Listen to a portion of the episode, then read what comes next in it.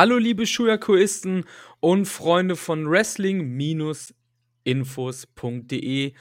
Es ist mal wieder endlich an der Zeit für ein bisschen Action aus Japan. Der G1 ist vorbei und ja, wir haben uns mal wieder zusammengetroffen. Und wenn ich meine wir, meine ich natürlich Marius und ich, meine Wenigkeit Chris. Hi Marius, grüß dich. Um, für uns frühen Morgen. Ja, hallo, guten Morgen Chris und guten Morgen liebe Zuhörer. Ähm, es ist echt ungewohnt, hier mal wieder mit dir eine Aufnahme zu starten, so lange wie das nun schon wieder her ist. Und ja, wie du sagtest, es ist früh am Morgen. Ähm, das stimmt. Wir haben beide, wir haben beide Urlaub und ähm, ja, müssen jetzt hier, beziehungsweise wollen jetzt hier einen Podcast mal wieder aufnehmen.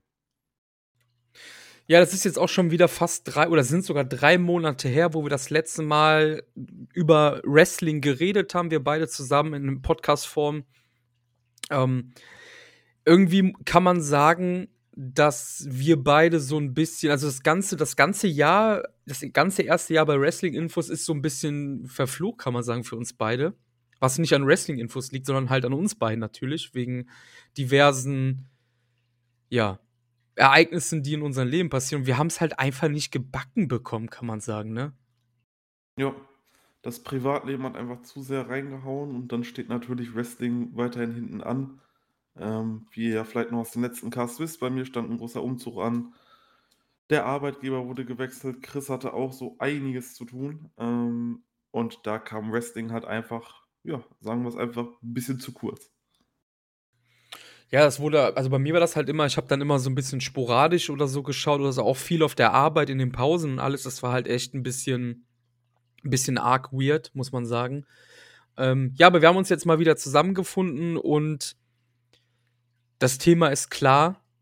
Der G1 ist vorbei seit gestern. Wir können sagen, wir nehmen am Freitag auf. Ihr werdet den Podcast am Samstag, also einen Tag später, dann hören. Der G1 ist vorbei und ähm, ja, wie soll man das sagen? Ähm, man hatte das Gefühl, wenn man nicht wusste, dass ein G1 ist, dass eigentlich gar kein G1 ist. Weil irgendwie meine Twitter-Timeline eigentlich nahezu null über den G1 getweetet hat, zum Beispiel. Mm, ja, same. Ist bei mir genau dasselbe gewesen. Äh, der G1 dieses Jahr hat sich irgendwie so angefühlt, okay, ist er jetzt da überhaupt oder ist er nicht da? Während die ganzen Leute noch euphorisch gewartet haben in den letzten Jahren, oh, noch fünf Tage bis zum G1, bis es losgeht und dies und das und jenes, hatte man das dies Jahr überhaupt nicht. Und es hat sich auch meiner Meinung nach äh, nicht einmal außer an einer Stelle irgendwie wirklich krasses G1-Feeling entwickelt, so bei mir. Was ich zumindest die letzten Jahre so habe. Weil der G1 war halt, obwohl er sehr anstrengend ist, ja immer so die Lieblingszeit des Jahres für mich, äh, wenn es um, um Wrestling geht. Ja, also es, es, es hat halt einfach, also man muss natürlich dazu sagen, New Japan allgemein ist halt arschkalt einfach nur, ne? Also das ganze Produkt ist arschkalt, ne? Ich weiß nicht, woran das alles liegt, ob das wirklich oder sehr wahrscheinlich liegt das immer noch in Booking-Entscheidungen und wie man halt, ähm, wie man halt Veränderungen gebracht hat seit, sagen wir, seit Wiederaufnahme äh, der Shows letztes Jahr nach Pandemiebeginn. Ähm, ich glaube, das hat für die Leute angefangen, als Evil durch den New Japan Cup gesägt ist und dann halt noch ähm, ähm, die Double Titles gewonnen hat im, im Sommer, glaube ich, letztes Jahr. Es hat vielleicht sogar vorher schon angefangen, dass die Double Titles quasi immer simultan verteidigt worden sind. Ähm, es ging dann über, über KOPW, über ja, über, ja, natürlich über die, die, ähm, die Vereinigung, die richtige Vereinigung der beiden Titel zu, zu einem neuen Titel, was, das hatten wir auch im Podcast thematisiert. Da haben wir ja noch sogar sehr viele Gründe gefunden, unserer Meinung nach, warum das eigentlich alles gar nicht so schlecht ist. Aber ich glaube, das hat sich dann halt alles wie so ein, wie so, ja, wie so ein Bandwurm so richtig durch die Leute geschlungen und hat halt viele vom, vom, ja von New Japan einfach wegbekommen. Man muss natürlich dazu sagen, dass die englischsprachige Twitter-Bubble ja auch nicht mehr so heiß auf New Japan ist, was halt an Will Osprey liegt. Das müssen wir auch ganz klar sagen. Ich glaube, es wird auch sehr viel Stimmung bei Twitter gemacht gegen New Japan wegen Will Osprey und wegen Zack, wegen dieser ganzen Speaking-Out-Geschichte immer noch. Und ähm, ja, liegt es auch an AEW, weil AEW momentan mega heiß ist. Heißer als noch beim Start. Sind das die Faktoren? Sind das auch vielleicht die Faktoren, dass ja, ich weiß nicht, dass viele Leute ähm, auf Twitter, ich will jetzt nicht sagen zusammengetan haben, aber dass halt Noah zum Beispiel jetzt so als der heiße Scheiß mittlerweile wieder gilt. Ich meine, das ändert sich ja eigentlich wöchentlich gefühlt, ne? Aber ja, sind das vielleicht die Faktoren? Kann man das so benennen bei den meisten Leuten zumindest? Ja, ich denke, das, ich denke, das wird schon stimmen. Ähm, du hast einfach äh, jetzt gerade diese Phase bei AEW, wo halt viele Debüts sind und Debüts locken halt immer Leute an. Wenn irgendwo ein neuer Wrestler auftritt, ist natürlich erstmal interessiert, oh, okay, was macht der da? Ähm, und bei New Japan hast du halt das Problem, du hast halt einfach aktuell Gesichter, die nicht so interessant sind wie beispielsweise Evil, ähm, der halt aktuell sehr im Main-Fokus steht. Dazu hast du diese tausendmal aufgesplitteten Shows. Du hast keine einzige Show, die sich irgendwo mehr groß anfühlt. Wenn ich jetzt dran denke, Wrestle Kingdom drei Tage. Chris, ich sagte, ich habe keine Lust auf drei Tage Wrestle Kingdom. Ich habe auch keine Lust auf zwei Tage Wrestle Kingdom. Ich will einen Tag Wrestle Kingdom mit einer wirklich vollgeklatschten Card, die dann auch von mir aus gerne fünf, sechs Stunden gehen kann. Ähm, aber es dann wirklich nur ein Event ist. Und kein Event hat sich irgendwie so groß angefühlt, weil überall nur so zwei bis drei interessante Matches waren. Und der Rest war halt die Standardkost, die man auf der gesamten Tour bekommt. Und ich glaube, das ist halt auch so, das sind halt auch so Faktoren, die damit reingreifen, warum New Japan einfach aktuell so, ja, so uninteressant ist. Ähm, man freut sich gar nicht mehr, wie, oh, es ist Dominion in einem Monat und wer weiß, wer da antritt und dies und das. Ähm, das hast du gar nicht mehr. Denn jetzt hast du, okay, Dominion wird an fünf verschiedenen Tagen sein, dann jeden Tag ist irgendein Junior Tech Title Match oder sowas. Ähm, da ist man halt einfach nicht mehr heiß drauf. Und das macht natürlich AEW kompakter und auch besser, weil die sich halt diese Großveranstaltungen natürlich auch irgendwo einteilen. Und man kann sich schon immer direkt auf die nächste Großveranstaltung freuen. Das hast du bei New Japan halt aktuell nicht, weil wie gesagt, drei Tage Wrestle Kingdom über eine Woche verteilt. Äh, sorry, das ist halt aber, ähm, nee, das ist wirklich einfach die Kuh melken. Also die Kuh, die die melken, die ist halt schon längst umgefallen so.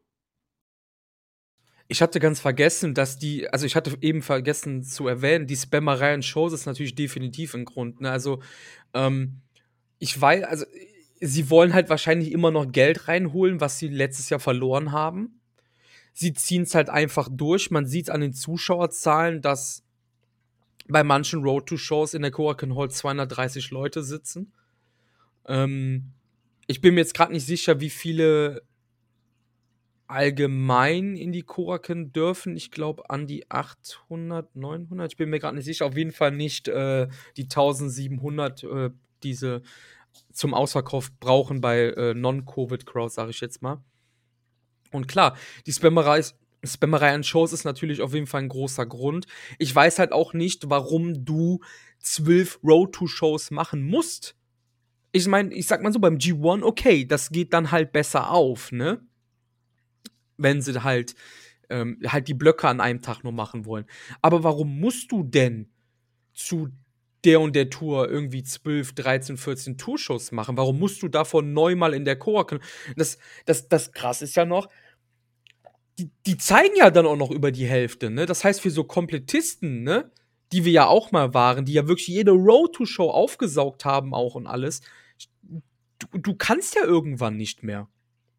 Und du hast ja gerade gesagt, dann wird Down hier gesplittet und äh, am letzten Tag jetzt beim G1, da werde ich gleich auch noch was zu sagen, da war auch ein Match, wo ich gesagt habe, hä, warum war das nicht für den und den Titel? Das hätte doch geklappt. Ja klar, warum? Weil sie halt für die nächste Tour wieder irgendein random Titelmatch brauchen, ne? Es ist wirklich schwer, dem etwas Positives abzugewinnen, einfach, finde ich, weil du brauchst halt nicht zwölf von diesen, von diesen Road to Shows und du brauchst halt auch nicht, weißt du, dann gibt es fünf Matchcards oder sechs Matchcards und du denkst dir so, boah, cool, die ersten vier Matches sind nach einer Stunde vorbei. Dann weißt du aber, damit sie die Zuschauer nicht nach anderthalb Stunden oder nach einer Stunde 45 nach Hause schicken, dass die letzten beiden Matches wieder beide fast eine halbe Stunde gehen, damit die Zuschauer auf drei Stunden äh, Showzeit kommen. Ja, das ist halt, ähm, ich weiß noch, als, als ich mal versucht habe, zusammen mit dir so ein bisschen Wrestling nachzuschauen und ich mir die ganzen Titelmatches geben wollte, und du hast einfach für jedes Six-Man-Title-Match, für jedes Junior-Title-Match einfach immer 30 Minuten plus. Und das ist halt einfach so ein Overkill. Es macht halt einfach aktuell gar keinen Bock, New Japan zu schauen. Das ist halt einfach so, ah, Leute, fahrt ein bisschen zurück. Ich habe nichts gegen epische 30-Minuten-Schlachten, aber dann müssen die halt auch irgendwo begründet episch sein und nicht einfach nur, yo, wir lassen euch jetzt 30 Minuten auf die Fresse hauen, weil wir wollen äh, Main Event und wir müssen Zeit füllen und dies und das. Das ähm, macht halt einfach aktuell überhaupt keinen Spaß und raubt einem auch so ein bisschen die Kraft, sich ja New Japan anzuschauen. Du hattest ja gerade noch, ich habe hab das jetzt auch vergessen, gerade eben zu erwähnen, du hast ja gesagt, ähm, drei Tage Wrestle Kingdom. Ähm, da habe ich auch wieder eine nette Theorie gesehen. Ich glaube, die würde dich jetzt auch wieder zum Weißglut bringen. Weißt du eigentlich, wer schuld ist an drei Tagen Wrestle Kingdom, laut vielen Leuten auf Twitter und, und auf Discords und etc.? Erzähl's mir. Gedo. Ja, warum auch nicht? Ich glaube, Gedo ist die ärmste Sau, seit Bushi Road diesen Laden übernommen hat. Die ersten fünf Jahre hat Bushi Road noch gesagt, ja cool, wir machen halt einen Tag Wrestle Kingdom, einen Tag Dontaku oder zwei Tage Dontaku in zwei verschiedenen Städten und nicht vier Dontakus oder sowas, ne? Mhm. Und äh, wir machen dies, wir machen das und New Japan Cup sind nur 16 Leute etc. Und die ärmste Sau, die immer wieder abliefern muss, ist halt Gedo. Ja, ähm, ich will jetzt nicht alles verteidigen, was Guido macht, ne, ganz klar, aber es ist ja logisch, wenn du dem sagst, hey, du musst zwei Tage Wrestle Kingdom füllen seit drei Jahren in Folge, ja, wie soll der Mann das halt machen, um ein Ticket zu verkaufen? Ja, dann hat er sich halt so ein kleines Turnier ausgedacht. Dann dachte ich, ja, okay, noch ein Turnier. Und, also, ich nenne es jetzt mal Turnier, du weißt ja, was ich meine, ne? Mhm. Ähm, Jetzt, jetzt, jetzt will Bushiroad drei Tage haben.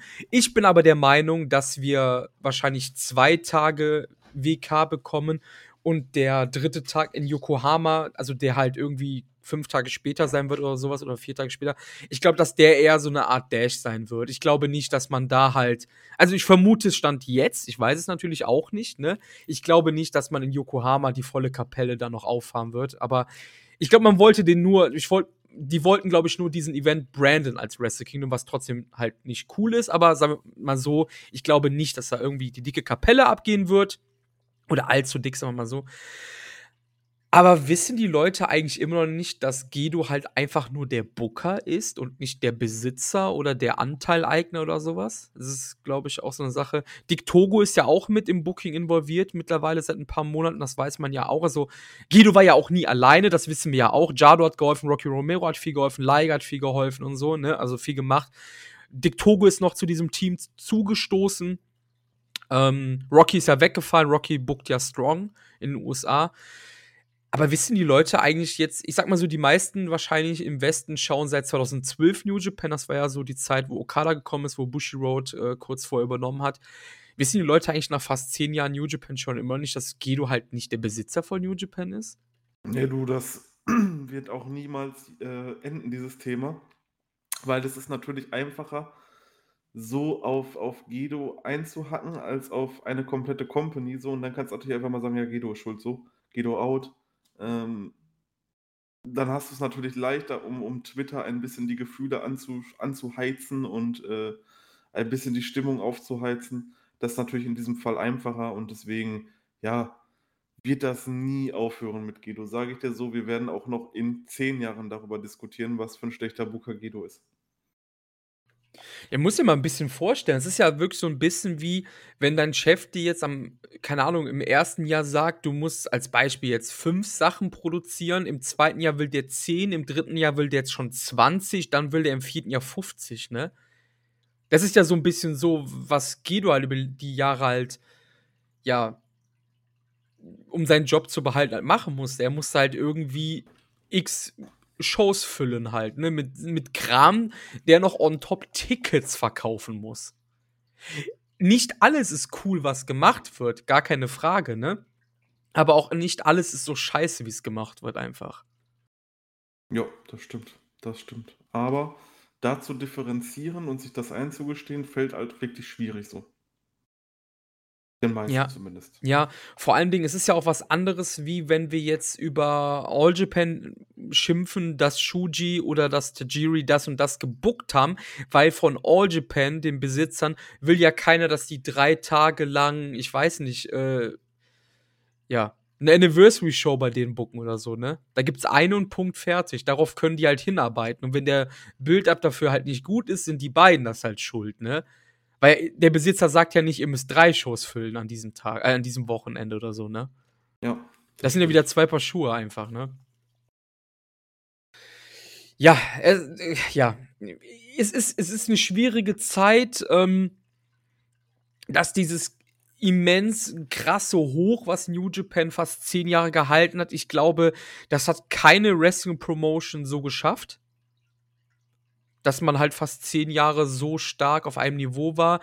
Dass mal irgendwann 'n kleiner Fall kommt, das ist logisch, dass die Leute auch immer älter werden, die an der Spitze sind. Ja, sie müssen auch anfangen in den nächsten Monaten sie haben ja schon 'n bisschen angefangen mit, äh, ja, vielleicht 1, 2 Leuten, aber da muss noch mehr kommen, weil Tanahashi bricht weg, Naito bricht fast in sich zusammen, da kommen wir ja gleich auch noch drauf, ähm, und auf auf andere Dinge. Es muss was getan werden an der Spitze auf jeden Fall.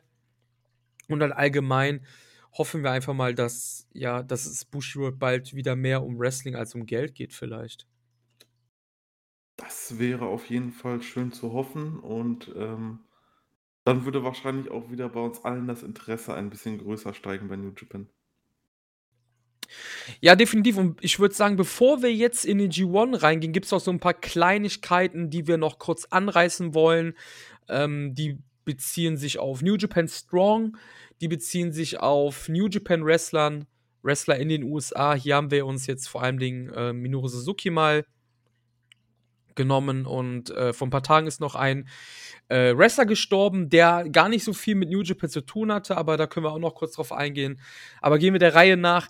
Ähm, bei New Japan Strong gab es in der letzten Woche ähm, eine Promo, die gehalten wurde von Gabriel Kidd, der Engländer, der, ja, kann man sagen, der zum LA Dojo ja äh, der aus'm LA Dojo kam oder gehen wollte. Ich war bin mir jetzt grad gar nicht mehr so sicher. Und er kam jetzt raus in den USA und hat eine saftige Promo gehalten, Marius, ähm, die wirklich unter die Haut gegangen ist. Denn Gabriel Kidd hat legit davon erzählt, dass er Suizidgedanken hatte, dass er auf einem Hochhausdach in Tokio sogar schon stand und überlegt hatte, ähm, von diesem Hochhausdach zu stürzen. Die Gründe hierfür sollten eigentlich auf die Hand liegen. Das ist die Pandemie in dem Sinne, weil er allein in einem fremden Land war, die Sprache kaum bis gar nicht spricht, ähm, das Dojo-Leben vielleicht noch on top, wobei er das wieder auch revidiert hat. Er sagte dann bei Twitter nämlich, nachdem da sind wir wieder bei der englischsprachigen Twitter-Bubble, diese natürlich sofort auf New Japan gestürzt hat, gesagt hat: „Hey, ihr müsst eure Wrestler mehr schützen.“ Natürlich müssen sie das, gar keine Frage. Ähm, aber Gabe sagte halt auch so: „Hm, ja, sie haben mich schon unterstützt und, ähm, man sollte halt aufhören damit.“ Ähm, ja, das war 'ne Promo, die unter Haut gegangen ist, Marius. Und ja, ich glaube ja, ich weiß gar nicht, was ich dazu sagen soll an sich. Ja, es ist halt 'n schwieriges Thema, so was in in Promos mit reinzubekommen, so 'n solche Themen. Ähm, aber ja, es zeigt halt einfach mal, wie krass dir so was ergehen kann. Und wenn man sich da so reinversetzt, so, du bist halt in 'nem fremden Land, du sprichst die Sprache nicht, du kannst dich mit den Leuten nicht verständigen, du kannst nicht rausgehen, weil die Pandemie ist, beziehungsweise weißt du halt nicht: „Okay, was passiert jetzt hier noch während der Pandemie?“ Das war ja noch komplett am Anfang. Da konnte ja noch keiner auch nur irgendwie ungefähr absehen, wie sich die ganze Lage entwickelt.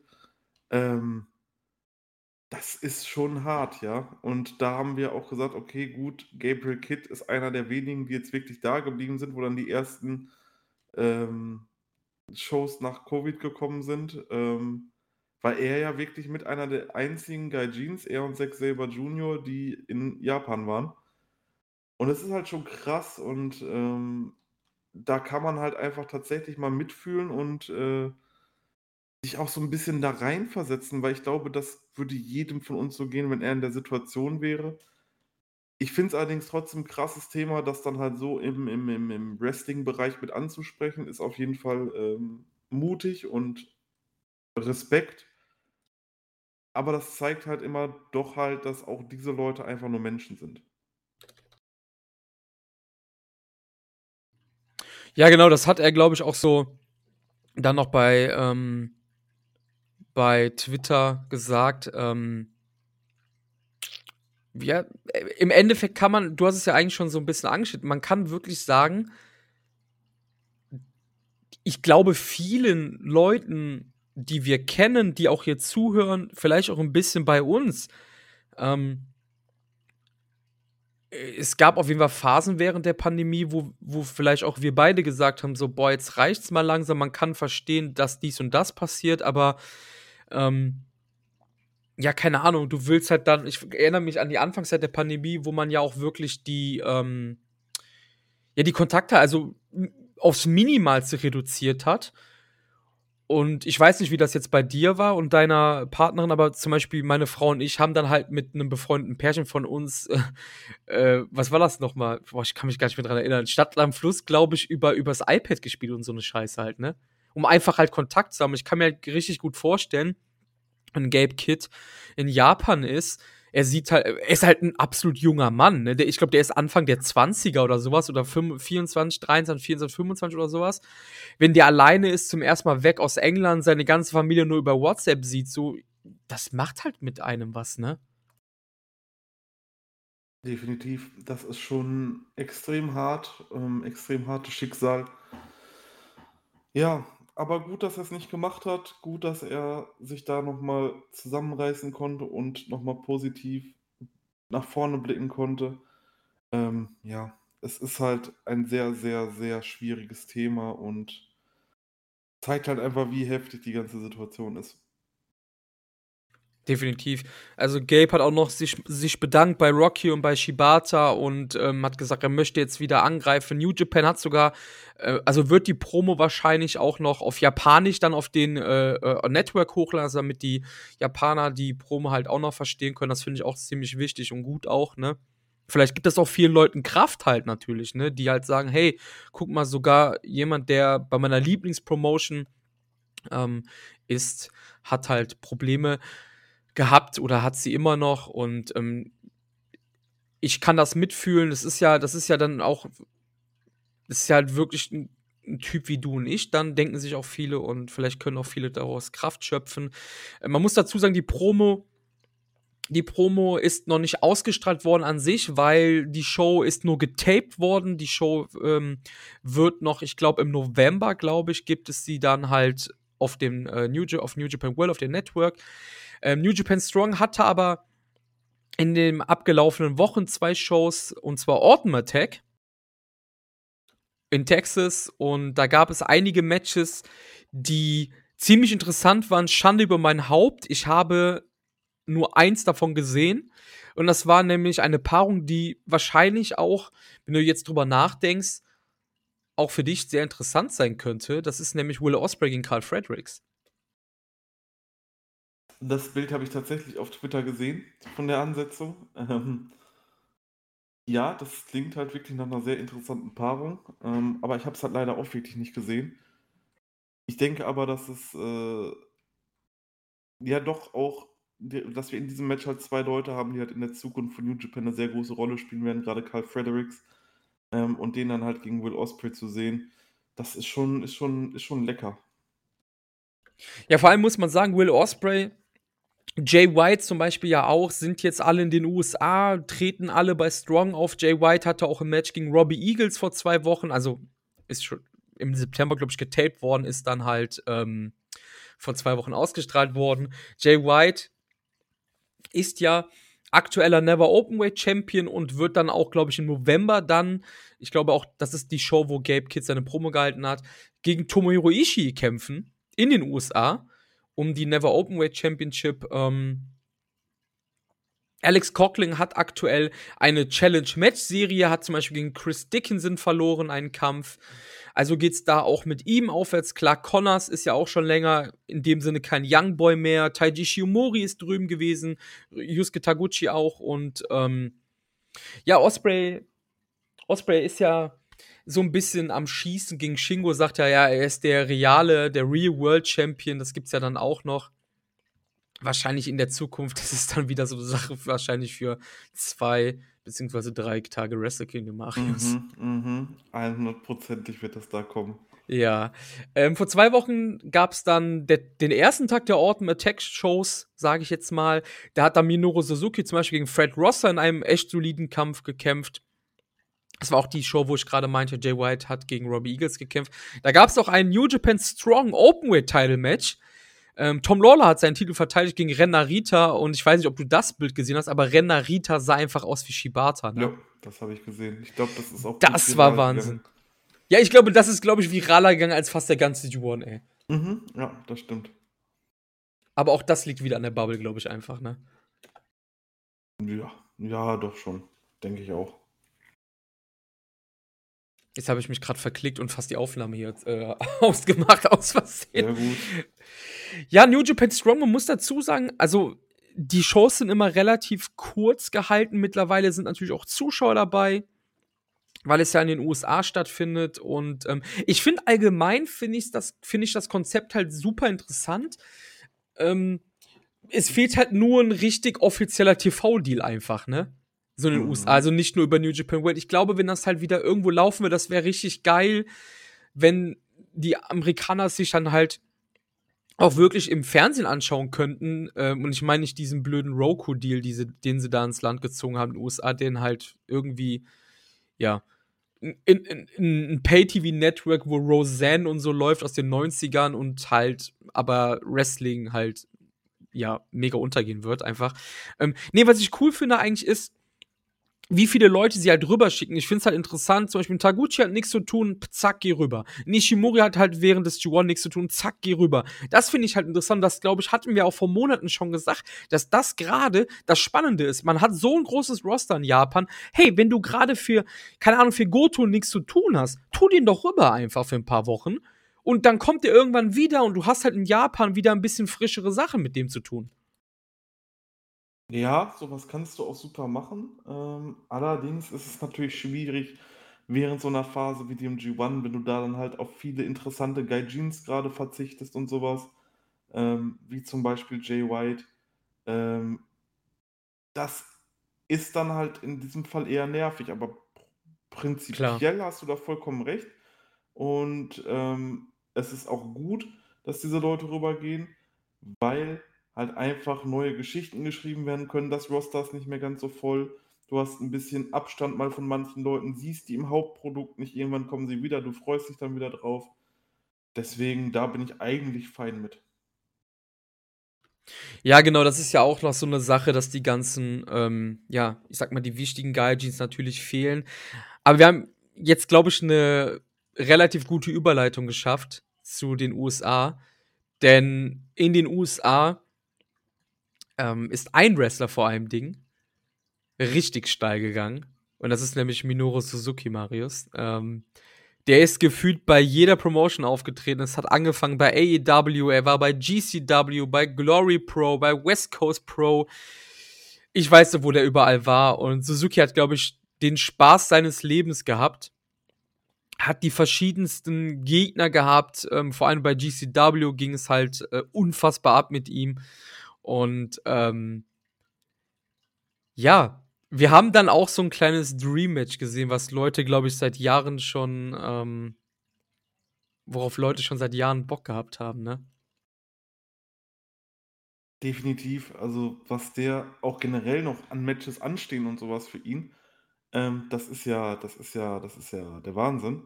Also, du siehst jedes jeden Tag, wenn du quasi auf Twitter gehst, hast du irgendwie wieder drei neue Matches, die für Minoru Suzuki in irgendwelchen Promotions bestätigt worden sind. So geht's mir zumindest irgendwie. Ähm, finde ich cool, aber ja, gut, man muss halt auch sagen, Minoru Suzuki ist halt auch im Westen sehr gehypt Ja. äh, für seine Art, wie er wrestelt. Das ist halt genau wie bei 'nem Tomohiro Ishii. Und, ähm, ja, why not? Lass dem alten Mann noch 'n bisschen Geld verdienen, äh, noch 'n bisschen die Auftritte haben und so. Ich finde es cool.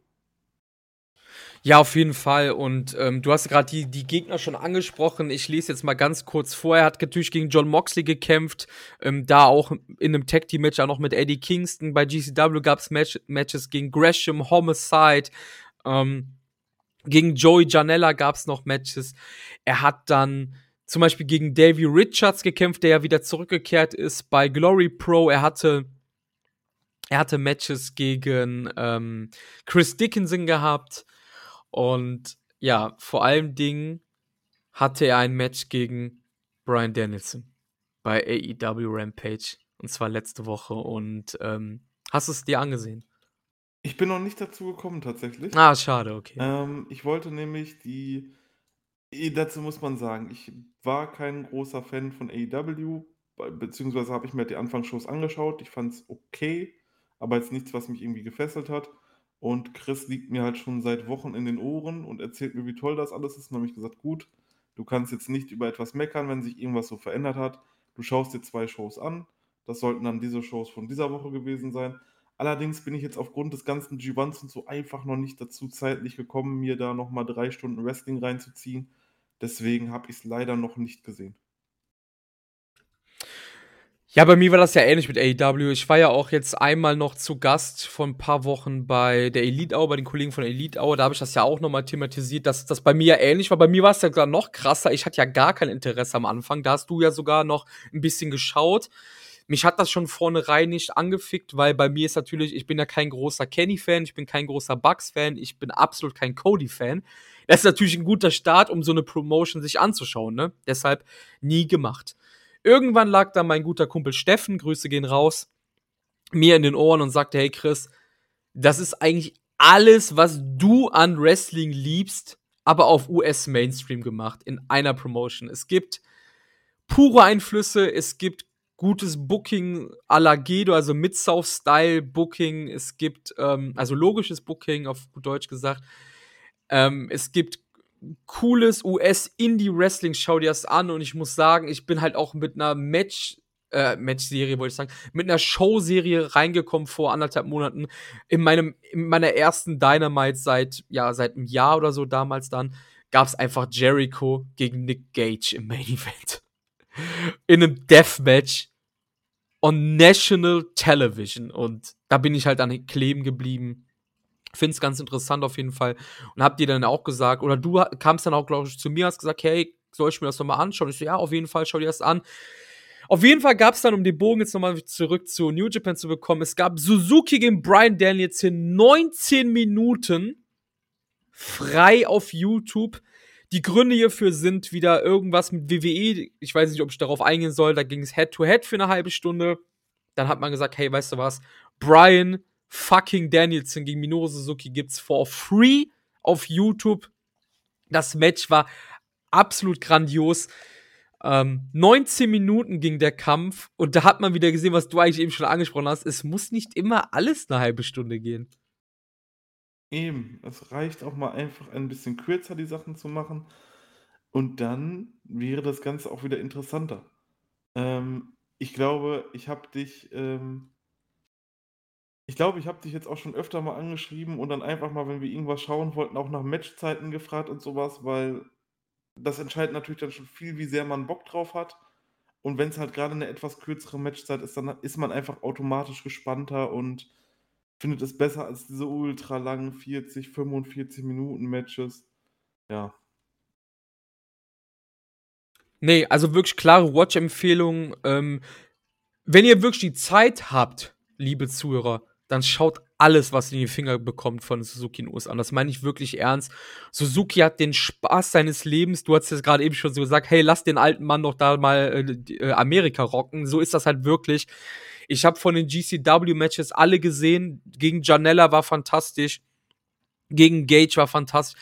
Äh, ähm, gegen Gage. Äh, gegen Gresham war fantastisch. Äh, es war wirklich von vorne bis hinten hat es absolut Spaß gemacht, was Suzuki dann noch fabriziert. Gegen Gage, das Match gibt es jetzt noch. Gegen Dickinson gab es, glaube ich, gestern noch ein Match ähm, bei GCW, bei Bloodsport. Also wirklich fantastisch. Man muss dazu sagen, kurz vorher war ja noch Tanahashi in den USA und hat sich dann da noch den äh, US-Title dann geholt von John Moxley. Also Tanahashi hatte dann auch noch eine coole Phase in den USA.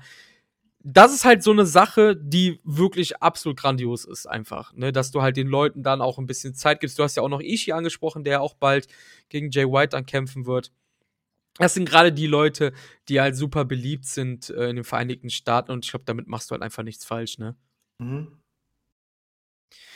Gut, Kommen wir wirklich zu einer ganz kurzen Sache, die ich aber kurz ansprechen wollte. Ähm, am 17. Oktober ist Bad Boy Hido gestorben. Den werden, viele werden ihn wahrscheinlich gar nicht kennen.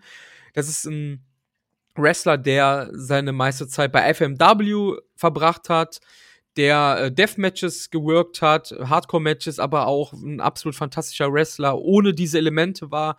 Ähm, er ist verstorben vor ein paar Tagen und ähm, warum ich das ansprechen wollte, er hatte genau zehn Matches in seiner Karriere für New Japan, die waren allesamt im Jahr 2006, denn aus dem Kopf wirst du es wahrscheinlich gar nicht wissen, aber es gab ein Stable, aber du wirst jetzt drauf kommen, wenn ich dir die, die Knochen hinwerfe. Im Jahr 2006 gab es ein Stable, wo äh, Yushin Thunder Liger in Schwarz angetreten ist, Marius. Ach ja, ja, ja, okay. CTU, die Control Terror Unit ähm, hat New Japan, vor allem den Junior-Bereich, terrorisiert, terrorisiert damals, als Liger ganz in Schwarz äh, das erste Mal und das einzige Mal seiner Karriere Heel war. Ähm, aber im Jahr 2006 sind dann mit Bad Boy Hido, Kintaro Kanemura und Masato Tanaka, Masato Tanaka kennst du natürlich äh, am besten von diesen Leuten, ähm, eingefallen, kann man sagen und ähm, haben die CTU ins Visier genommen und äh, haben so eine kleine Fehde bei den damaligen CTU-Shows und den Lock-Up-Shows, was so ein Subsidiary war wie Never oder wie ähm, Lionsgate damals, und hatten dann eine Fehde gegen CTU, was dann auch darin gemündet ist, dass es beim äh, bei CTU Second Anniversary in der Korakuen Hall damals echt ein astreines Deathmatch gab, äh, von Liger, der damals als Kishin Liger aufgetreten ist, was ja auch nicht oft vorgekommen ist. Er hat da gegen Bad Boy Hido gekämpft, hat gewonnen und äh, ja, kleiner New Japan Bezug zu Bad Boy Hido, der leider mit 51 Jahren an einer schweren Krankheit verstorben ist. Das, das wollte ich noch. Früh, ja. ja, der Ehemann von Megumi Kudo. Ähm, ja, Darauf wollte ich noch kurz eingehen. Wenn ihr da irgendwie was in die Finger bekommt, CTU-Zeit ähm, oder halt auch von Hido in New Japan, schaut es euch an. Gerade das Match gegen Kishilaga war echt ganz gut. Gut, Marius, bist du bereit, um über den G1 zu sprechen. Ähm, wir haben gesagt, wir gehen jetzt nur auf die letzten Tage ein, also äh, die Block-Finals und das Finale an sich, weil es glaubt, es macht keinen Sinn, wenn wir jetzt über Tag 1 reden. Das ist absolut kalter Kaffee, ne? Aber wirklich, das. Äh, wir hatten es ja früher schon mal probiert, das Ganze in drei Teile zu splitten und sowas, aber lass uns einfach nur über die interessanten Sachen reden, weil niemand interessiert sich mehr für Tag 1. Ja, worüber man sich auf jeden Fall interessieren sollte, ist nämlich, ähm, was so in, den Anfangs, in der Anfangszeit passiert ist. Denn so wie New Japan halt seit Pandemiebeginn agiert, ist natürlich klar, Tetsuya Naito fällt einfach mal für den kompletten G1 aus. Boom. Ja, das war auch eine Bombe. Also, boah. Das war echt nicht so geil, als das rauskam. Und es passt natürlich irgendwie mit zur aktuellen Situation von New Japan, dass dann natürlich eine Topfigur wie Tetsuya Naito ausfällt. Ja, ist einfach eine. Es ist, äh, ist halt wirklich eine Freche. Die können natürlich nichts dafür, aber das kann einfach nicht wahr sein, oder? Also, das ist halt. Wie verflucht muss man eigentlich sein aktuell? Also im Finale ist ja noch was passiert, was ja auch noch die, die Spitze des Eisbergs dann noch war, aber vor allem Ding, du musst dir mal vorstellen, dann ist ja jedes Match gegen Naito ähm, natürlich gewertet worden. Also 0 zu 9 ist Naito halt, ja, letzter, so gesehen, ne? Das bedeutet aber auch, dass du ja auch ein bisschen was umbucken willst anhand der Punkte, ne? Vielleicht sollten Leute ja gar nicht gegen Naito gewinnen, was auf jeden Fall der Fall sein sollte, ne? Ja, stimmt, stimmt. Es ist, boah, es ist, es ist, also da in so einer Situation Booker zu sein, wenn dir sowas passiert, gerade bei so einer wichtigen Position, wir reden jetzt hier nicht über, keine Ahnung, Yujiro oder sonst irgendwen, das ist schon, ist schon hart. Und da dann noch umplanen, das vernünftig hinzubekommen, da Hut ab. Und äh, da bin ich froh, dass es dort Gedo gibt, weil ich glaube, andere Booker würden sowas halt komplett verhauen. Ja. Was man sagen kann, was ja des einen Leid ist, ist des anderen Freud. Und sie haben etwas wirklich Gutes dann daraufhin gemacht. Sie haben Sex selber Junior einfach zum absoluten Motherfucker gemacht. Weil er war ja K-Fape gesehen derjenige, der Naito verletzt hat. Und Zack hat dann einfach mal die erste Zeit jeden zerberstet, der in seinem Weg kam. Und ich glaube, das war auf jeden Fall ein, ein super, ja, ein super Bookie-Move, dass man halt zeigt, wie damals im New Japan Cup, als Zack den gewonnen hat, erinnerst du dich, wo er halt einfach die Creme de la Creme ausgeschaltet hat, ne? Ja, das war super damals. Oh, jetzt habe ich gerade einen Schluck aufbekommen. Ähm, das war absolut super damals und finde ich gut, dass man das diesmal so gelöst hat. Ja, Block A Finale ähm, stand dann schon mal unter ja, kuriosen Vorzeichen, denn ohne Tetsuya Naito, aber dafür mit fast keinen Zuschauern, denn es waren knapp über 800 Leute in der Yokohama Budokan an einem Montag und ähm, man muss dazu sagen, ja, der Montag ist halt schon scheiße gewählt, denn in Japan arbeitet man sehr lange und wie will jemand aus Tokio die Stunde Zugfahrt pünktlich nach Yokohama dann noch schaffen? Aber 800 und ein paar zerquetschte hören sich halt echt schon bitter an, ne? Das ist halt im Gegensatz zu den letzten Jahren echt, boah. Das hört sich halt echt schon übel an und ähm, zeigt halt einfach so die ganze Situation gerade nochmal. Ach, Zuschauerzahlen technisch war das halt leider nix so, ne? Ja, definitiv, ja. Ja, Gehen wir, sollen wir das so machen? Wir gehen dann trotzdem durch, also wir gehen die Ergebnisse ganz normal durch, aber werden uns wahrscheinlich dann eher auf diese Block-Deciding-Matches dann fokussieren. Genau, wenn ne? irgendwas Interessantes ist und jemand was zu dem Match sagen möchte, kann er das ja tun. Machen wir das so, genau.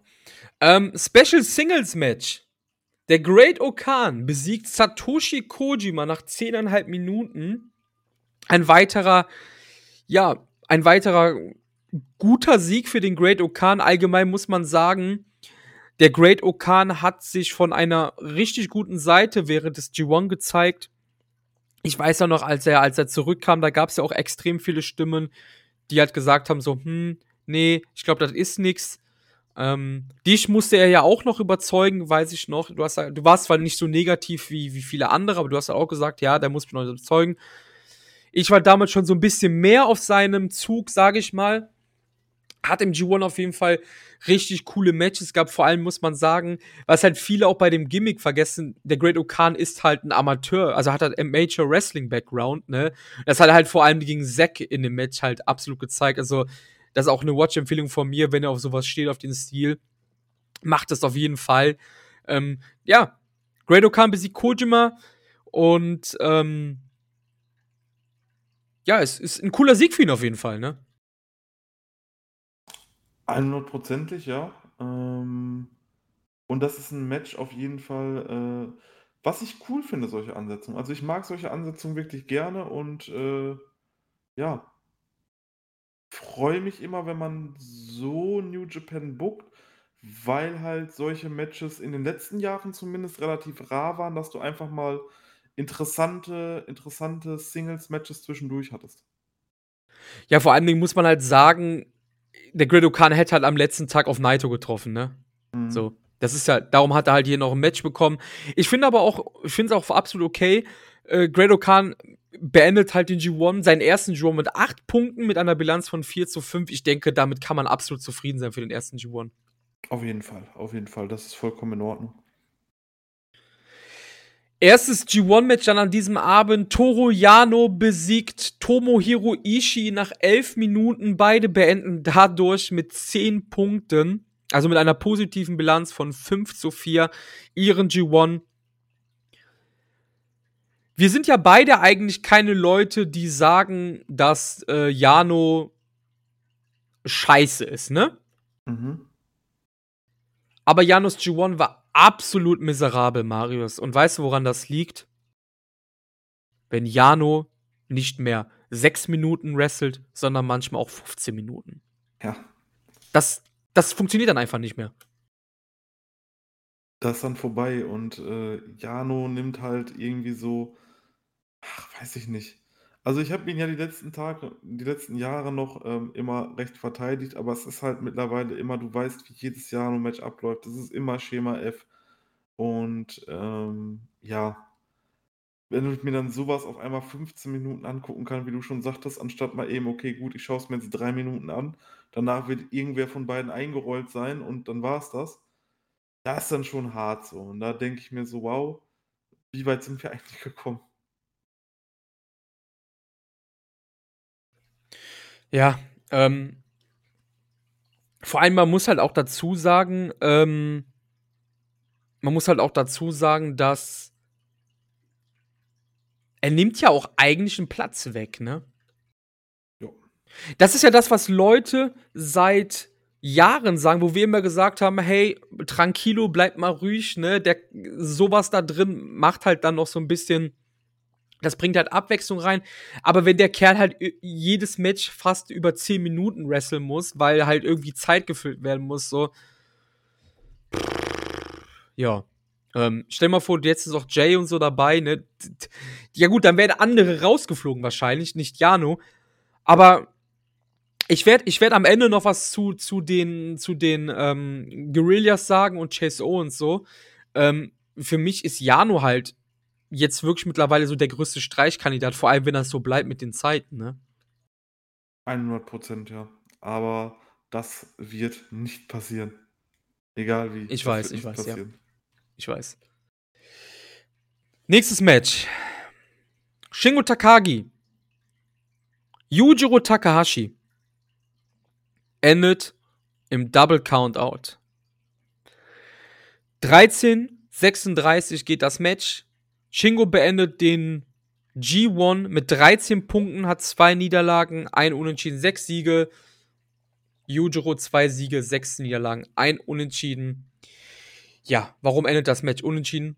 Weil irgendwie muss Shingo federn lassen, weil Naito ja Yujiro einen Sieg geschenkt hat. Ja, das ist schon interessant, wie man das dann jetzt booking-technisch löst, dass Naito halt nicht mehr dabei ist. Ähm, ja, ist aber auf jeden Fall trotzdem in Ordnung, aber interessant, wie dann diese Booking-Entscheidungen gefallen sind. Ähm, Shingo finde ich auf jeden Fall auch in Ordnung mit der Punktausbeute. Das ist auf jeden Fall gut, kann man so machen und wäre halt definitiv nochmal ein bisschen besser gewesen, wenn Naito mit durchgehend dabei gewesen wäre, würde ich jetzt sagen. Ja, ich denke, er hat halt an anderer, Stelle, an anderer Stelle dann verloren halt einfach, ne? Und also ich glaube nicht, dass er halt ins Finale gekommen wäre als Champion und so, ne? Aber er hätte halt an anderer Stelle was verloren, nicht gegen Yujiro dann halt hier, ähm, hier Punkte gelassen oder beziehungsweise nicht zwei, sondern nur einen Punkt bekommen.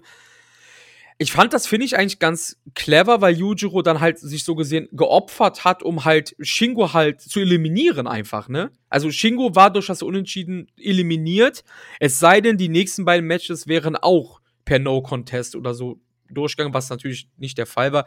Das Match war an sich solide. Ähm, ja, ich, ich glaube, das haben wir letztes schon gesagt. Ist Yujiro nächstes Jahr wieder im G1 dabei? Ja. Ich denke schon. Oh Mann, ey. Ich habe eben gesagt, Jano Streichkandidat Nummer 1. Yu Yujiro ist wahrscheinlich Streichkandidat Nummer 1 eher, ne? Aber. Das wird auch nicht passieren.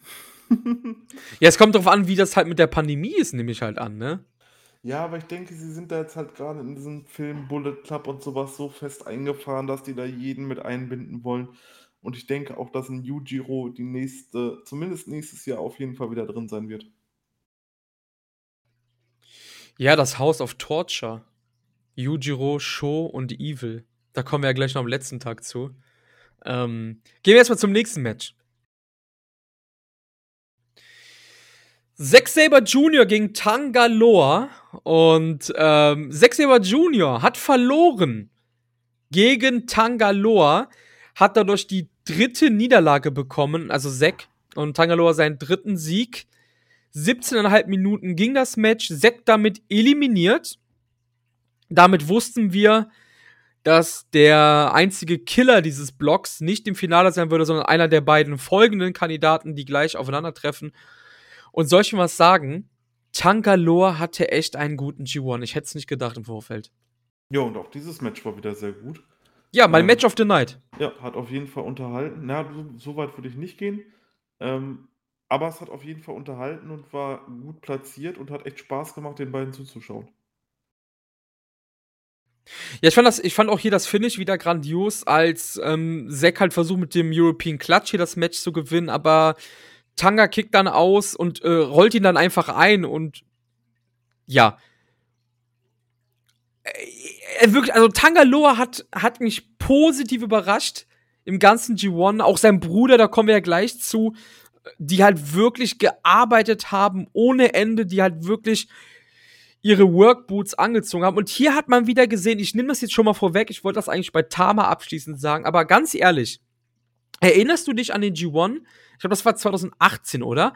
Als Tama, Fale und Jay diesen mhm. richtigen Shit G1 gemacht haben, wo sie halt immer nur eingegriffen haben und dann so, äh, uns ist das scheißegal, wenn wir hier Matches per DQ verlieren, aber warum seid ihr überhaupt da drin, Bro? So, ne? Das, ne? Ja. Das, das war ja ganz schrecklich. Aber jetzt siehst du, wenn dann halt gesagt wird, ihr müsst nicht für die Scheiße sorgen und ihr könnt arbeiten, wie ihr wollt, dann können die beiden auch arbeiten in der G1. Daran sieht man halt auch, das Thema hatten wir auch seit Beginn von Shuyaku mit Jay White, wo Leute immer gesagt haben, Jay White, der ist immer unfair. Aber wenn die, wenn man die Leute arbeiten lässt, ohne diesen ganzen Shenanigans-Kram, dann läuft das auch, ne? 100 Prozent. Und äh, finde ich gut. Und wenn die so sind, dann können sie gerne nächstes Jahr auf jeden Fall wiederkommen. Ähm, ja, ja.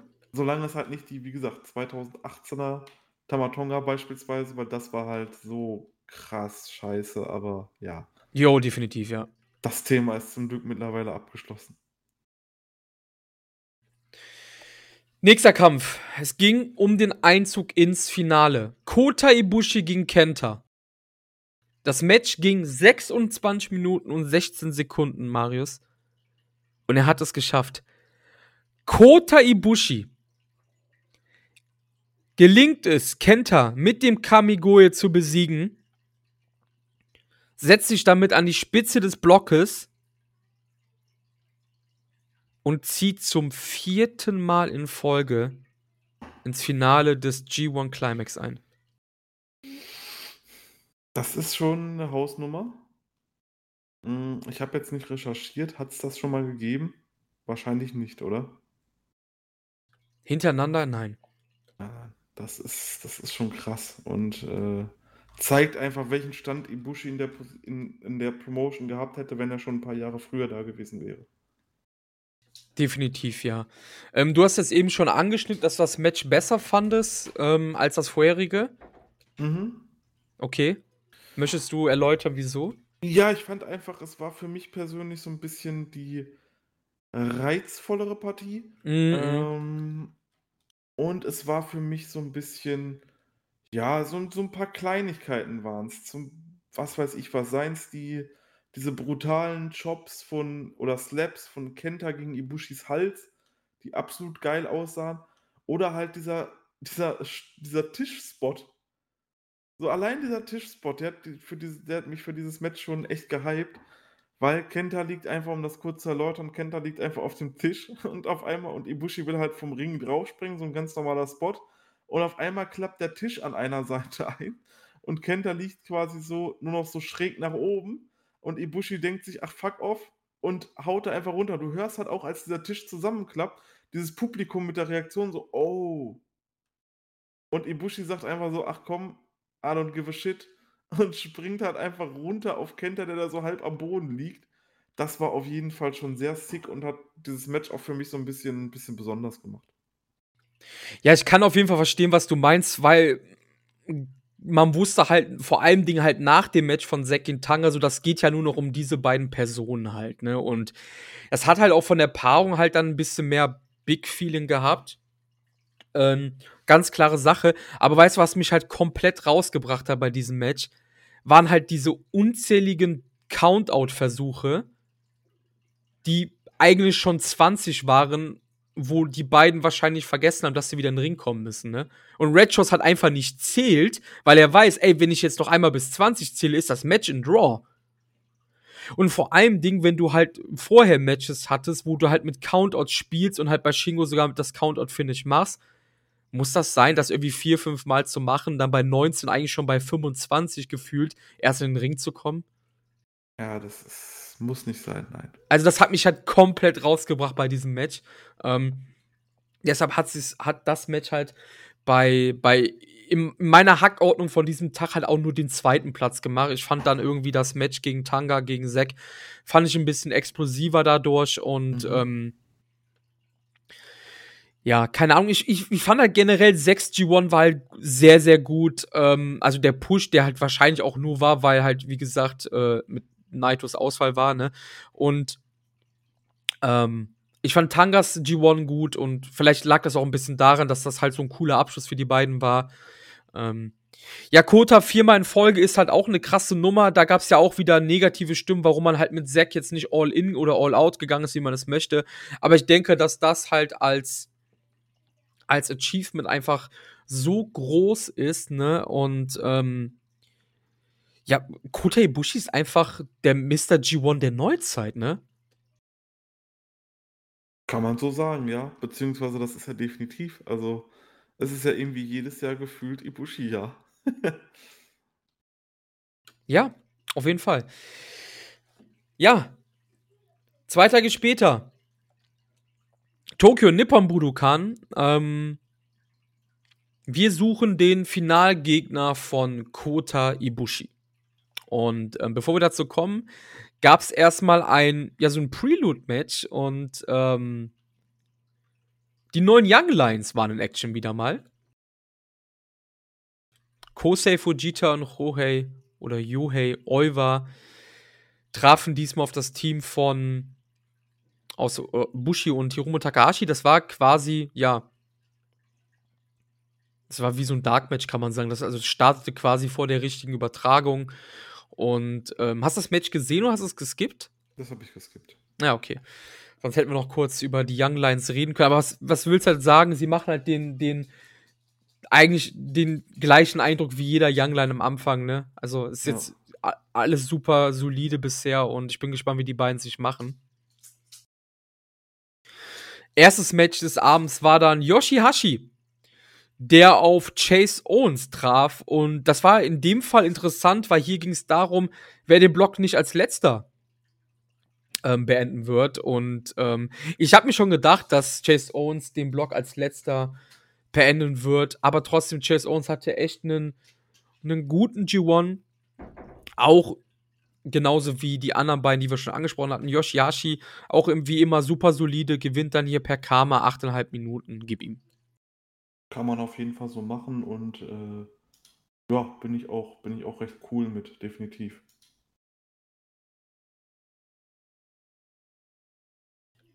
Kommen wir zum angesprochenen Tama Tonga, der danach gegen Hiroki Goto verloren hat nach 15 Minuten und 19 Sekunden. Beide beenden mit 6 Punkten, Goto damit aber über Tama Tonga. Ich habe jetzt schon mehrfach über Tama Tonga gesagt, dass er auch wirklich genau wie sein Bruder einen guten G1 hatte. Sehr überraschend. Wenn man ihn lässt, dann geht das auch. Tama besticht natürlich daher, dass er halt als einziger, ähm, Kazuchika Okada besiegen konnte schlussendlich und, ähm, auch da wirklich mit Okada echt 'n gutes Match auf die Beine gestellt hat. Das fand ich auch sehr überraschend, dass er den Sieg bekommen hat, aber wahrscheinlich war das halt so dieser dieses Goodie-Ding: „Hey, du bist treu seit seit 'n Jahrzehnt hier kannst du halt auch mal Okada besiegen, ne? Ja, der, Im, ist halt äh, schon, G1. Der ist halt schon seit so vielen Jahren da und war quasi immer loyal und auch wenn es halt immer nur meistens die Tech-Team-Division ist und er halt selten mal irgendwo anders ist, ähm, ist er da trotzdem immer loyal und äh, ja, finde ich gut, dass man ihm dort den Sieg gegeben hat, dass man ihn hier ein bisschen was hat gewinnen lassen, nicht allzu schlecht hat aussehen lassen. Auf jeden Fall vollkommen in Ordnung. Was ich halt cool fand, war halt die Story von Goto im G1. Ähm, denn Goto hat mehrere Matches verloren per Roll-Up. Und ausgerechnet am letzten Tag hat Goto so ein bisschen den Spieß umgedreht und hat dann halt mal ein Match per Roll-Up gewonnen, ne? Ist so ein Kleine nettes, Story, ne? Ja, genau, nettes kleines Booking-Element am, am Rande. Nächster Kampf war dann auch ein ziemlich interessanter, denn Taichi traf auf Hiroshi Tanahashi. Und ähm, ich dachte mir erst so, jetzt bin ich gespannt, wie Taichi den Kampf besiegen soll, denn Taichi hat die Rippen verletzt, schon fast den ganzen G1 durch. Doch er hat es geschafft. Nach fast 15 Minuten besiegt er hier mit seinem ähm, Gedo-Klatsch, holt sich damit seinen dritten Sieg. Tanashi damit äh, im Minusbereich, also hat vier Siege, fünf Niederlagen, acht Punkte, besiegt hier den US-Champion. Und hier war auch die Match-Story und das Match allgemein war wirklich sehr solide, ein gutes Match. Die Story war interessant. Tanashi hat hier eher Heel geworkt, weil er Taichis Rippen mehrmals attackiert hat. Und ähm, Taichi hat im Vorfeld sechs Kämpfe in Folge verloren, weil er halt die Rippen verletzt hatte. Und das fand ich halt ganz cool, weil er ist dann hier jetzt als Face eher ins Match gegangen und pinnt hier den US-Champion. Eventuell ein Match für die Zukunft, Power Struggle, wie auch immer. Die Frage ist, fällt Taichi jetzt aus durch die Rippenverletzung? War das nur ein Work? Das wissen wir auch noch nicht. Das wird dann die Zukunft zeigen, aber Taichi gegen Tanahashi um den US-Titel hätte ich auf jeden Fall Bock drauf und ja, wird dann wahrscheinlich ein Hauptmatch von 17.000 äh, Destruction-Shows. Na, Power Struggle, ja, ist als nächstes. Ah ja, oder Power Struggle, das stimmt. Ja, stimmt. ist alles das gleiche eigentlich. Ja. Taichi hat ja auch einen wirklich guten G1, das muss man auch noch sagen. Also Taichi hat echt Spaß gemacht während des G1s und ich glaube mittlerweile gibt es auch kaum noch Taichi-Kritiker wie noch vor drei, vier Jahren, ne? Ja, Taichi hat sich echt sehr, sehr gut gemacht und äh, hat sich auch im Westen etabliert, sag ich mal so. Kommen wir zu gut gemacht. Evil. Evil gegen Sanada. Klappe, die ich weiß nicht, wie viel ist. Evil besiegt hier Sanada. Nach 18 Minuten mit dem Evil. 14 Punkte. Zwei Niederlagen nur von Evil. Und Sanada beendet den G1 nur mit 8 Punkten. Evil hat fast doppelt so viele Punkte wie sein alter Tag-Team-Partner. Und Evil gewinnt hier das Match. Ja, Marius. Ich hatte jetzt schon wieder so gar keinen Bock auf dieses Match, ne? Wirklich Aber gar warum denn dieses Match. nicht? Es ist einfach, ach, Mann, es ist halt einfach, und es war dann auch wieder nix. Es war echt nicht, es war echt nicht gut. Es war wieder zu lange. Da sind selbst 17 Minuten zu lange. Da hätte man es auf 7 Minuten machen müssen. Ach, es ist halt einfach, diese Situation ist halt einfach belastend und es ist einfach ein so krasses Desinteresse bei beiden Wrestlern bei mir vorhanden, dass sie mich einfach überhaupt gar nicht jucken. Also wirklich gar nicht mehr. Ähm, ja, es ist halt einfach, es ist halt einfach heftig, wie sich auch meine Meinung zu Sanada geändert hat. So, ich war früher ein übertriebener Sanada-Fan, aber ich kann mit beiden einfach so gar nichts mehr anfangen. Es ist halt einfach irgendwo total ausgelutscht, was die beiden machen. Sanada war damals zwischen uns so der größte Diskussionspunkt, glaube ich, gefühlt, ne? Mhm. Ich war schon immer so ein bisschen anti-Sanada. Du bist jetzt auf meiner Seite, das ist ziemlich interessant auf jeden Fall. Ich habe ich hab damals ja sogar dir die Frage gestellt, wer hat mehr Charisma, Sanada oder Jake Lee? Das fandst du sehr, sehr töricht von mir, glaube ich. okay, Nein, aber- Mittlerweile muss man sagen, Jake Lee. Definitiv, ja. nee, aber jetzt mal ohne Witz, ne, das Match ist auch hier, es hätte wieder tausendfache DQ geben müssen.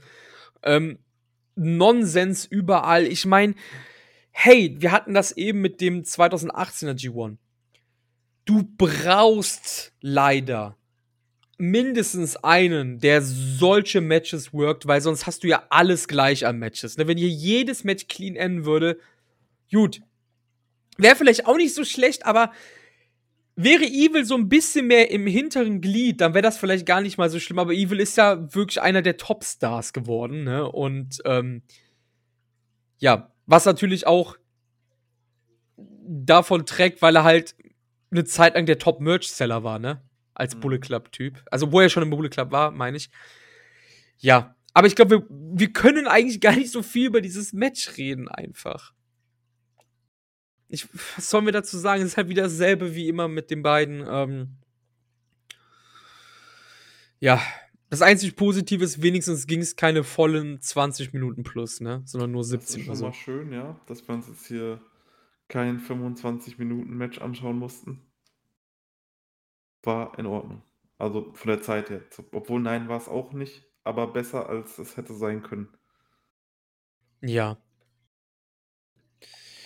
In diesem Block war klar, es geht nur um die letzten beiden Herren. Die hatten dann ein Match gegeneinander. Sie haben ja auch so eine kleine Auseinandersetzung seit ein paar Wochen und Monaten. Kazuchika Okada gegen Jeff Cobb. Jeffs Cobb Push in diesem G1, meinst du, der war geschuldet, dass kein anderer, wenn wir jetzt den Okan mal wegnehmen, dass kein anderer da war vom United Empire? Ich glaube, das ist der Osprey-Spot hier. Ja, ich denke auch. Ich denke, das wäre auf Osprey, Os, äh, Osprey Okada hinausgelaufen. Und jetzt hat man das Cobb gegeben, was sehr gut ist, weil du hast hier Cobb über den G1 mit acht Siegen dargestellt, was halt wirklich krank ist. Und da hast du ihn natürlich auch perfekt, ohne ihm jetzt das ganz große Spotlight zu geben, hast du ihn aber perfekt für die Zukunft aufgebaut, weil der Typ hat einfach alles bis auf Okada weggewichst. Ja, das ist ähm, die Sache. Also, das, es war wirklich sehr, sehr gut gebuckt. Man muss halt auch zusagen, ähm, den ersten G1, das hatten wir auch schon mehrmals vom Kopf, fand ich wirklich schwach. Den zweiten um einiges besser und dieser war halt mit Abstand der beste, den Kopf hatte bisher von den dreien. Also mhm. wirklich grandios. Ähm, ich fand das Match auch absolut fantastisch. Ich bin gespannt, was du dazu sagen wirst. Also mir hat es absolut gut gefallen. Hatte auch eine angenehme Matchlänge mit 23 Minuten und äh, 35 Sekunden. Okada macht's endlich mal wieder, kann man sagen, wirklich, ne? Also, dass er ins Finale einzieht, meine ich. Mhm. Richtig und ich genau. fand, ich fand halt auch die Match-Story auch hier ganz cool, denn Okada hat halt den Rainmaker den ganzen G1 versucht zu, durchzubringen. Es hat nicht geklappt. Und genau in diesem Moment hat es dann endlich mal geklappt. Und er hat den Rainmaker gezeigt, hat den Kampf physisch gewonnen und äh, zieht ins Finale ein. Er hatte auch noch die Sache mit dem DDT, den er in jedem Match gezeigt hat. Hier hat er sich ein bisschen aufgespart, hat ihn dann doch gezeigt. Ich fand, das waren so coole Elemente auf jeden Fall. Und ich fand von diesen beiden Tagen bisher, das war genau das Match, wo ich sage, das ist der G1. Ja, 100% unterschreibe ich. Das war richtig geil und hat richtig Spaß gemacht und generell alles um Kopf. Ähm, ich finde es, ich muss dazu nochmal anmerken, ich finde es sehr gut, dass man ihn aufbaut, weil du brauchst halt einfach auch noch Gaijin-Stars und Jeff Cobb kann halt wirklich ein Monster in der Zukunft werden. Definitiv. Ich, ich wollte dich jetzt eh, die nächste Frage war eigentlich, weil Cobb hat ja bisher alle wichtigen Matches dann doch irgendwie verloren, ne? Mhm. Er muss ja irgendwann mal was gewinnen. Wie wär's denn mit dem New Japan Cup nächstes Jahr? Das wäre sehr interessant. Da habe ich noch gar nicht drüber nachgedacht. Ja, das könnte man, könnte man auf jeden Fall so machen. Das wäre definitiv eine interessante Entscheidung, wenn man das machen würde und würde keinem Bein brechen, wenn da jetzt nicht Tetsuya Naito oder Ibushi oder Tanahashi das Ding gewinnt. Ja, genau. Also, Cobb wird wahrscheinlich nie Champion werden. Muss er ja auch an sich nicht. Aber er muss halt irgendwas gewinnen, was halt wichtig ist. Und da kam ja halt der äh, New Japan Cup in Sinn. Ich denke, das wäre auch ganz cool. Eine coole Titelverteidigung für äh, wer immer Champion sein wird. Zu dem Zeitpunkt dann. Und er hat dann was gewonnen. Und das ist so ein bisschen so der Fahle-Faktor halt auch, ne? Der von ein paar Jahren. Fahle hat immer die wichtigen Matches verloren. Dann hat man ihm einen kurzen Run mit dem Intercontinental-Teile gegeben. Und danach hat er wieder alles verloren. Dasselbe hat man ja vor 15 Jahren mit Giant Bernard gemacht, der alles verloren hat und äh, dann halt auch mal den New Japan Cup gewinnen durfte und dann halt wieder alles verloren hat. Ne? Man muss halt diesen monströsen Leuten, monströsen Heels halt irgendwann mal was zu gewinnen geben, ne? Definitiv. Finde ich gut, wenn man es so machen sollte. Mir würde jetzt aber auch keiner einfallen, wo ich sagen würde, Mensch, der muss den New Japan Cup nächstes Jahr gewinnen, den würde ich bei Sakura Genesis sehen um den Titel. Ja, Cobb kam mir da auf jeden Fall in den Sinn, sag ja, ich mal definitiv. So. Cobb ist einer der ganz heißen Kandidaten. Zuschauerzahlen diesen Tag knapp über 2000, auch wenn man jetzt das vergleicht zu zu anderen Promotions, die dann in der Nippon Budokan dieses Jahr waren, ist das auf jeden Fall weniger. Dafür war der Finaltag, um hier auch den Schwung zu bekommen, besser besucht. Fast ausverkauft kann man sagen. Es waren fast 4000 Leute da. Ich glaube 4100 oder so. Es sind, glaube ich, das Cap aktuell für die Budokan in Tokio. Ich glaube 3900 waren am Finaltag da. Aber was mir direkt aufgefallen ist morgens vorm Schauen ist, ja, ist irgendwie keine spannende Karte, ne? Ne. Ne, absolut nicht. Deswegen, das war eine Card, ähm, die konnte man beruhigt nebenbei laufen lassen, so mit einem halben Auge zu gucken, weil ja, war, sah halt aus wie irgendeine Standardcard so ein bisschen, ne? Ja, ich meine, man hat ja nie die krassen Banger rausgehauen am ähm, an den Finaltagen, weil natürlich soll der Fokus ja auf dem Finale stehen. Das ist ja auch richtig so. Aber irgendwie, ich weiß nicht, ich habe mir irgendwie ein bisschen mehr erhofft, sage ich mal. Ähm, ich hatte auch so ein bisschen Angst, als ich die Karte gesehen habe, so, fuck, das Finale gibt bestimmt 40 Minuten plus. Mhm. Das war so mein erster Gedanke, als ich die Karte gesehen habe. Ähm, ja, wir gehen die Karte kurz durch. Oh, ich musste gerade umswitchen. Wir hatten dann wieder eins der Opening-Matches. Ähm, Yoshinobu Kanemaru und El Desperado haben die neuen Young Lions besiegt. Dann ging es erst so richtig los. Und ähm, ja, Toru Yano und Yuji Nagata besiegen den Great Okan und Jeff Cobb. Yano pinnt hier den Great Okan. Ich glaube, wir müssen nicht allzu viele Worte darüber fallen, über die Matches jetzt hier. Ne, ne, ne. Lies einfach vor und dann. Das zweite Match finde ich aber ein bisschen interessanter. Das war das, was ich eben angesprochen hatte. Die Never Openweight Champions, Yoshihashi, Tomohiro Ishii und Hiroki Goto, verlieren gegen das House of Torture, Evil, Yujiro Takashi und Sho. Evil pinnt hier Yoshihashi und da frage ich halt, warum war das halt nicht für den Never-Teil einfach? Damit wenigstens ein bisschen Excitement auf der Card war. Ich kann es ja nicht sagen. Keine Ahnung, warum man es gemacht hat. Ähm, ja, du brauchst halt, wie du schon eben am Anfang des Podcasts gesagt hast, du brauchst halt für Kurakun Hall Show XY, brauchst du halt eine Paarung um irgendeinen Titel. Ja, ich weiß. Ich, ich, ich, ich konnte mir jetzt die Antwort von dir natürlich auch denken. Ich wollte es trotzdem nur hören. Also, ja, ähm, ja schon hat es natürlich hier auf das äh, äh, Chaos-Handtuch ähm, natürlich auch mehrmals abgesehen, ist ja klar, ne? Ist ja relativ frisch geturnt und alles. Ja, Marius, was passiert dann natürlich nach dem Match? Ja, klar. Sie nehmen sich die Never-Teil und wahrscheinlich wird das dann halt sein, dass es dann bei Power Struggle dieses Match gibt. Ja, das hätte man auch nicht jetzt machen können, ne? Nee, das hätte man nicht jetzt machen können. Ach, Mensch, Chris.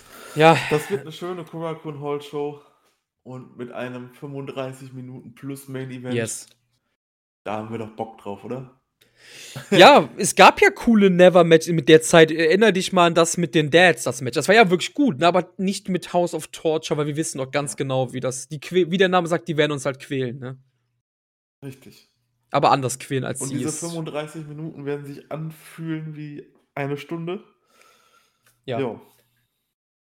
Oder anderthalb sogar, wer weiß. Ja, das wird so ein bisschen wie, wie Kenny gegen Okada 4 mit diesen 67 Minuten oder was es am Ende war. Ja. ja. Halt nur in schlecht, ne? Genau. ja, drittes Match des Abends, das letzte Match vor einer kleinen Pause. Ähm, das Team aus Hiroshi Tanashi, Togi Makabe, Tomaki Honma und Tiger Mask verlieren hier gegen Chase Owens, Tangalore, Tamatonga und Kenta. Ähm, ich hatte ja gesagt, Taichi besiegt hier Tanashi am letzten Tag. Bestimmt gibt es irgendwann mal ein US-Teil-Match. Anscheinend ist die Verletzung dann doch ein bisschen größer, denn nach dem Match ist es dann so, dass Kenta Ansprüche stellt auf den US-Title-Shot, aber auch Chase Owens. Ja, vielleicht kriegen wir da noch eine schöne kleine Fehde. Wäre nice. Wohl wäre es nice? Ja, doch wäre es. Aber ja, doch wäre es. Also ich würde sehen wollen. Oder was meinst du? Ja, es gab ja auch den kleinen Streit zwischen Kenta und Chase und Chase hat ihm, also hat Kenta dann so gesehen den Vortritt gegeben, also gibt's halt als nächstes wahrscheinlich Tanashi gegen Kenta. Ähm, kann ich alles sehen, wenn ich ganz ehrlich bin. Kann ich auch sehen, dass Kenta gewinnt, ne? Glaube ich aber nicht, weil Tanashi muss ja irgendwas im Dome zu tun haben. Ähm, und ich sehe jetzt nicht, dass irgendwas passiert, dass irgendwer Special Leagues, sag ich jetzt mal, äh, kommen wird. Ich denke, dass Tanashi dann verteidigen wird. Ja, mal schauen, wie Power Struggle aussieht. Ähm, wir haben ja schon gesagt, wir nehmen an einem Freitagmorgen auf.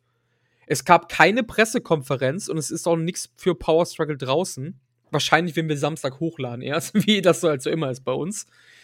Nee, aber ich hab, ich, eigentlich habe ich Lust auf die Match, wobei ich sagen muss, Kentas G1 war jetzt auch nicht so geil, weil Kenta halt wieder, ja, weil Kenta halt einfach nicht mehr kann, ne? Und ja, das wird wahrscheinlich dann gegen Tanashi nicht anders aussehen. Ja, ja, ja. Sehe ich ähnlich. Marius, danach gab es Pause und dann ist etwas passiert, was wahrscheinlich keiner mehr für uns möglich gehalten hat. Ähm, Zack Saber Jr. kam raus. Und ich habe erst gedacht, Zack fordert jetzt Shingo Takagi heraus, um, weil Shingo hat ja gegen Zack verloren gehabt im G1. Doch dann kam die Musik von Katsuyori Shibata. Das war Gänsehaut. Da haben wir unseren G1-Finalmoment wieder. Ähm, ja, war heftig und damit hätte ich auch überhaupt nicht gerechnet, so, dass äh, das passiert, was dann passiert ist. Ich hatte absolute Gänsehaut, ne? Mhm. Ich hatte absolute Gänsehaut und dass dann angekündigt wurde, dass das halt so ein Grappling äh, UWF-Style fünfminütiges Match war. Absolut fantastisch. Das kann man auch gar nicht bewerten. Ich habe jetzt mal bei Cage Match geguckt, da ist die Bewertung irgendwie bei 8,8 aktuell. Ja klar, die Leute sind halt alle heiß, weil Shibata halt wieder im Ring war, gar keine Frage. Aber ich finde, man kann das Match halt gar nicht bewerten. Ich habe es halt fünf Minuten mit offenem Mund quasi angeschaut einfach und habe halt einfach genossen, was da passiert ist ziemlich interessant fand ich halt auch, dass Zack halt in, äh, in der ähm, Gear rauskam, in welche er damals das äh, Title-Match, RevPro-Title-Match gegen Shibata bei New Japan hatte, in dieser Was? weißen. Das ist so cool, dieses Outfit, ne?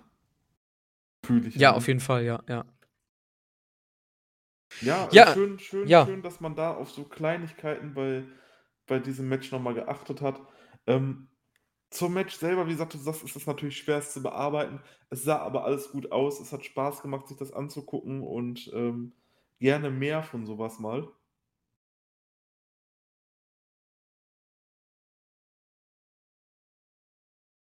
Sorry, ich hatte gerade kurz äh, irgendwie mit dem Mikroproblem. Ich konnte gerade. Ist ja wieder. das- Irgendwas ist halt immer, ne? Ja, Ähm. Nee, du hast, du hast, äh, du hast absolut recht, auf jeden Fall. Ähm, Shibata sagte dann danach, dass wenn man ihn das nächste Mal sehen würde im Ring, dann wäre es mit seiner Ring Gear, also er sagt halt auch mit seinem schwarzen Höschen, sage ich jetzt mal dazu. Das ist halt jetzt die Frage. Er hat ja noch diesen Bump gemacht, ne, auf seinem Rücken, auf seinem Nacken, so wie das Hiromu damals gemacht hat, halt zu zeigen, dass er fit ist. Und ähm, was glaubst du denn? Werden wir Shibata in der nahen Zukunft wieder im Ring sehen? Mit einem veränderten Stil natürlich ein bisschen, also ohne Headbutts auf jeden Fall. ich denke nach heute schon. Obwohl ich das halt schon bei den letzten Malen auch immer gesagt habe, wo er zum Beispiel rausgekommen ist und Kenta angegriffen hat und so. Ich denke aber schon, dass es nach, nach, nach gestern passieren wird. Also ich bin davon überzeugt und bin einer der Leute, die sagt, jo, das wird stattfinden. Voice of Wrestling haben ein, äh, einen kleinen Scoop rausgehauen bezüglich dieses Angles. Und zwar versucht Shibata wohl seit über einem Jahr den Verantwortlichen klarzumachen, dass er wieder wrestlen kann. Bisher gab es aber keine medizinische Untersuchung, dass er halt wieder voll in den Ring steigen kann. Ähm, dann war seine letzte Idee war dann halt eben dieses äh, überraschende UWF Grappling Match gegen Zack. Wurde erst abgelehnt, dann wieder aufgenommen, es gab das grüne Licht und es wurde wohl so gesagt, dass niemand im Lockerroom das wusste, außer Shibata, Zack und Gedo. Und erst in den letzten Minuten dann gesagt wurde, zack, ihr geht jetzt raus. Ach krass, okay. Das ist äh, interessant auf jeden Fall. Das Office von New Japan soll wohl mittlerweile relativ offen sein, dass Shibata zurückkehren soll. Und da ist das angepeilte Datum einer der drei Wrestle Kingdom Shows stand jetzt. Shibata sagt, er ist ready, wieder in den Ring zu gehen, hat wohl mehrfach gesagt, hey, ich kann solche Grappling-Matches machen oder Tag-Team-Matches zusammen mit Goto gegen Kenta und dem Bullet Club vielleicht oder andere Sachen. Er wurde aber, wie gesagt, noch nicht ähm, medizinisch so getestet und mal schauen, wann das passieren wird, ob das wirklich noch vor Wrestle Kingdom passiert, ob das überhaupt passiert, ob das jemals passiert, das wissen wir alles nicht. Das sind aber so die Stand der Dinge, die Voice of Wrestling rausgehauen hat ähm, in der Nacht jetzt, jetzt zu diesem Freitag. Und ich glaube, damit sollten wir alle ein bisschen excited sein, aber vielleicht auch nicht zu sehr excited, weil es halt vielleicht doch nichts werden kann. Ich hätte Bock drauf auf jeden Fall und ich kann mir halt vor allen Dingen vorstellen, im Tag-Team-Bereich, wo Shibata halt nicht so viel im Ring stehen muss wie bei einem Singles-Match, das könnte ganz geil werden. Denke ich auch. Äh, da müssen wir halt einfach gespannt sein, was die Zukunft dann im Endeffekt bringt. Vorletztes Match des Abends. Master Wato, Yusuke Taguchi, Satoshi Kojima und Hiroshi Tensan verlieren ihr Match gegen LIJ Bushi, Hiromu Sanada und Shingo, Shingo Pink Tensan. Ja, ich möchte dir nur eins sagen, ich habe übrigens die Wette mit Master Wato gewonnen gegen dich aus dem letzten Jahr. Oh ja, was war denn nochmal der Einsatz? Dass wir einen Podcast aufnehmen müssen über eine Show, die ich halt aussuche, die du halt absolut hassen wirst. Oh Gott. Scheiße, ja. Ich erinnere mich. Masawato ist immer noch furchtbar schlecht, Marius. Hm, ja, wie habe ich denn da letztes Jahr? Ah, ich glaube, du hast gesagt, ja? äh, du hast gesagt, bis Sommer ist er Junior Champion. Das ist natürlich nicht eingetroffen. Er ist nicht mal annähernd in die Nähe gekommen. Ja, das stimmt schon. Ähm, die Wette habe ich vielleicht verloren. Ja, Wettschulden sind Ehrenschulden. Dann überleg dir mal was und dann schauen wir mal, was du da so Schönes rausgesucht hast. Ja, mache ich. ich weiß auch nichts. Also es ist mir nur so eingefallen halt. Mhm, mhm. Kommen wir zum Main Event. Ähm, ja, die Tragik. Ja, ich, ich glaube, wir müssen gar nicht. Ja, ich weiß nicht. Ähm, machen wir machen wir es in dem Sinne kurz. Also ich würde halt also kurz bis zu diesem Punkt, der dann passiert ist. Nach 25 Minuten und 37 Sekunden ist das Match geendet. Kazuchika Okada besiegt Kota Ibushi durch Referee Stoppage. Ähm, bis dahin war es ein wirklich gutes Match. Es hat mir zu dem Zeitpunkt wirklich gut gefallen. Auf jeden Fall besser als das letztjährige Finale von Ibushi gegen Sanada. Aber dann ist etwas passiert. Ähm, es gab einen Phoenix Splash und Ibushi hat sich anscheinend die Schulter oder den Arm verletzt und das Match äh, wurde dann abgebrochen durch äh, Red Shoes. Ähm, Shoes muss ja immer sehr viel Kritik einstecken, gerade hier, wenn es um die Q-Sachen geht, die Shoes natürlich auch nicht entscheiden. Das ist wieder so eine Sache wie mit Gedo, ne? der ja. Ne? Mhm. Aber hier hat Shoes unfassbar gut reagiert, hat sofort äh, angezeigt, hier geht's nicht mehr weiter. Ähm, es ist absolut scheiße für alle Parteien. Okada, für Okada natürlich, für Ibushi und halt auch für New Japan selber. Es passt wie die Faust aufs Auge zu Pandemie New Japan. Was hast du in dem Moment gedacht, als ja, die Bell geläutet wurde?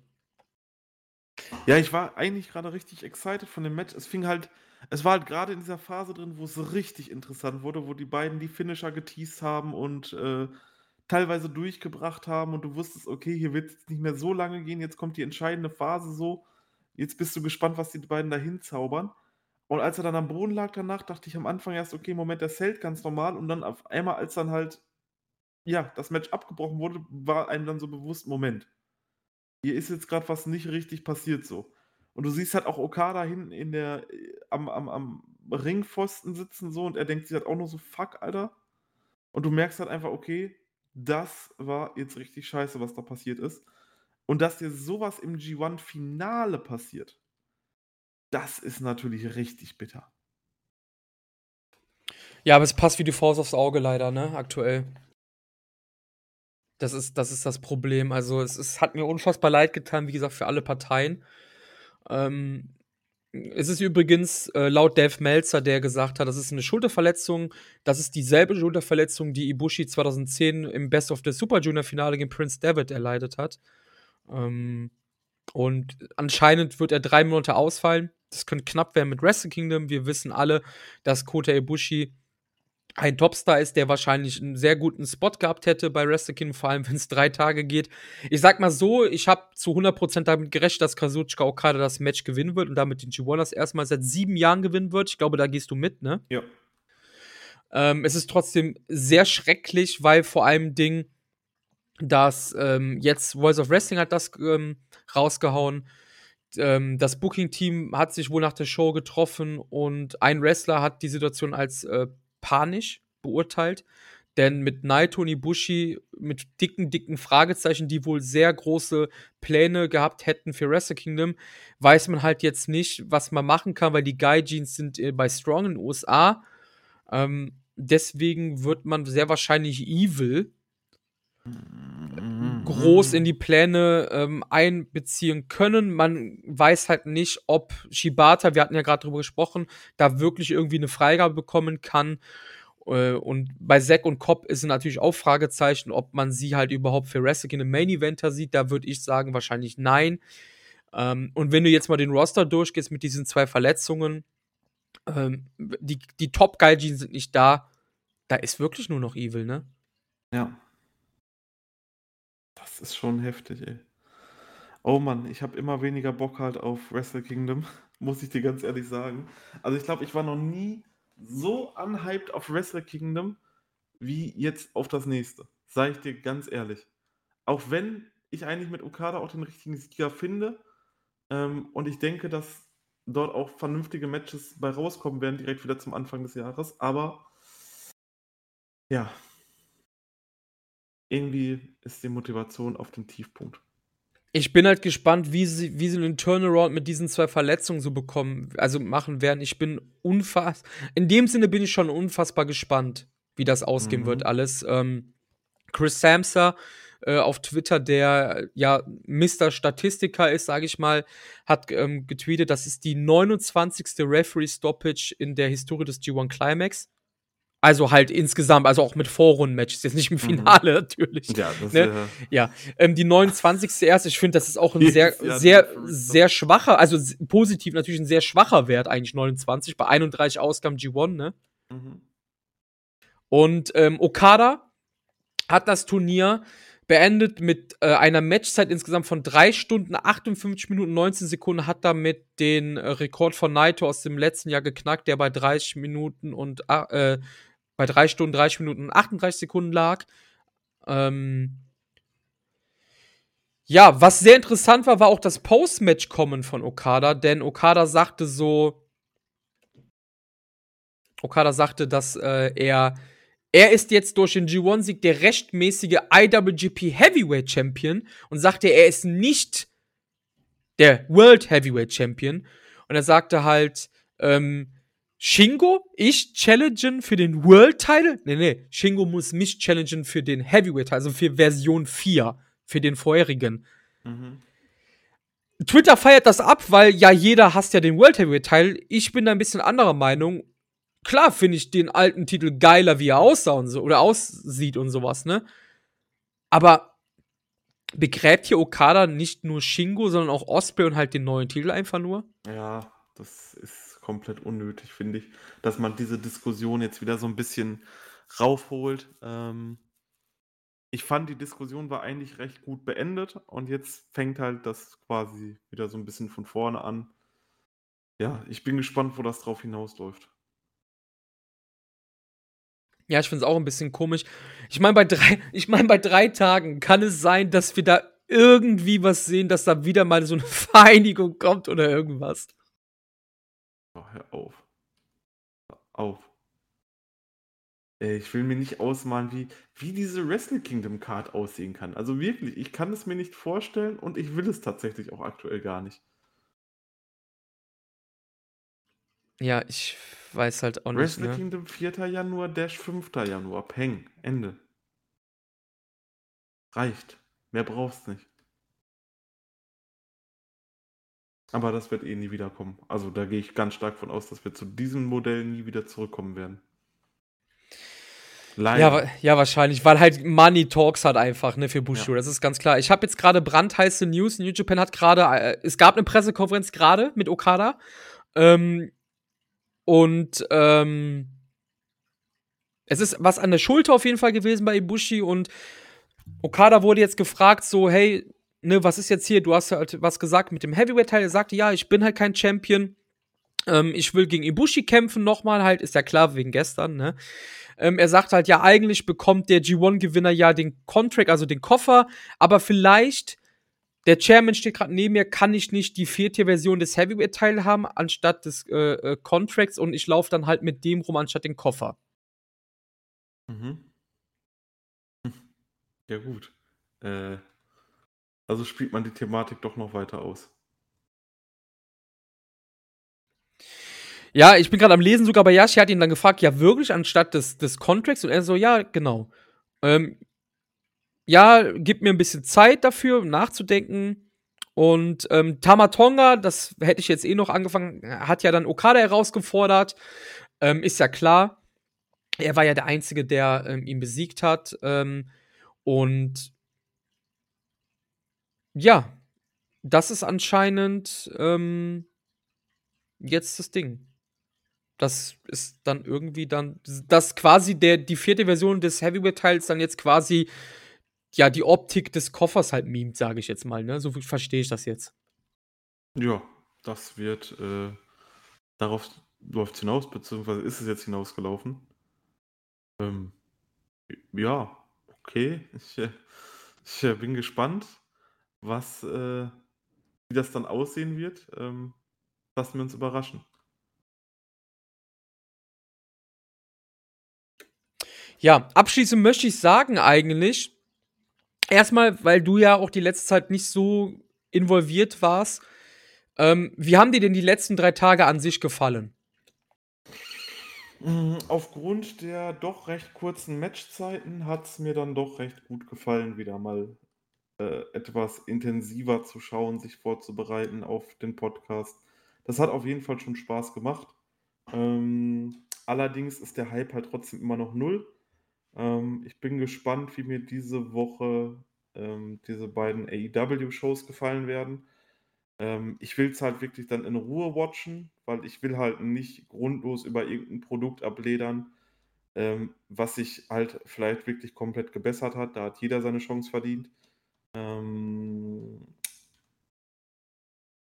und da ist halt einfach mein Hype auch gerade irgendwie größer, einfach mal was Neues zu erleben. Weißt du, so diese ersten Tage in der neuen Promotion, die sind halt immer irgendwie so am schönsten. So sei das New Japan damals, als ich geschaut habe. Ich konnte gar nicht genug bekommen. Ich habe das so in mich reingesogen, jedes kleine Kackmatch in mich reingezogen. Das gleiche bei Dragon Gate. Jedes kleine Kackmatch in mich reingezogen. Bei Dragon Gate ist es immer noch so. Nicht mehr ganz so stark wie am Anfang, aber immer noch so.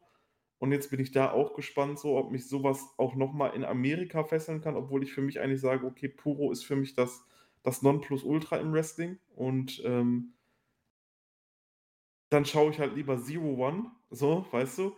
Das war halt so ein bisschen die, die Mentalität, die ich in den letzten Wochen, Monate hatte. Deswegen bin ich da sehr gespannt.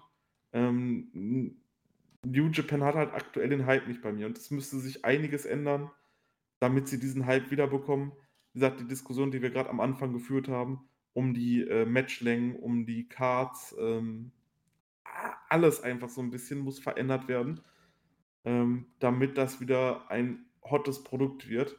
Aber das sehe ich halt aktuell irgendwie nicht. Ja, ich muss dazu sagen, es ist einerseits halt auch schade, dass der G1 gar keinen Bass hatte, weil ich fand den G1 besser als den aus dem letzten Jahr zum Beispiel. Und ähm, er war, er war aber natürlich nicht zu vergleichen wie mit alten G1s, das muss man ganz klar sagen. Ne? Also, ähm, er war auch besser als 2018. Das, über den hatten wir gerade auch noch gesprochen.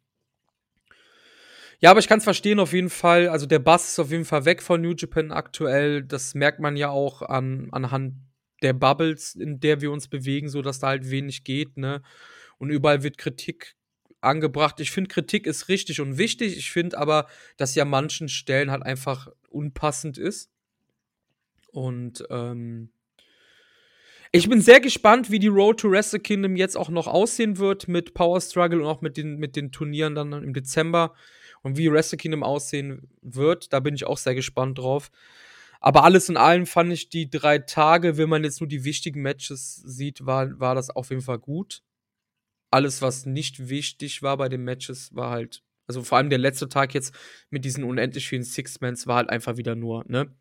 hättest du dir auch sparen können, so als Zuschauer, wenn du jetzt wenig Zeit hast, sage ich mal. Mhm.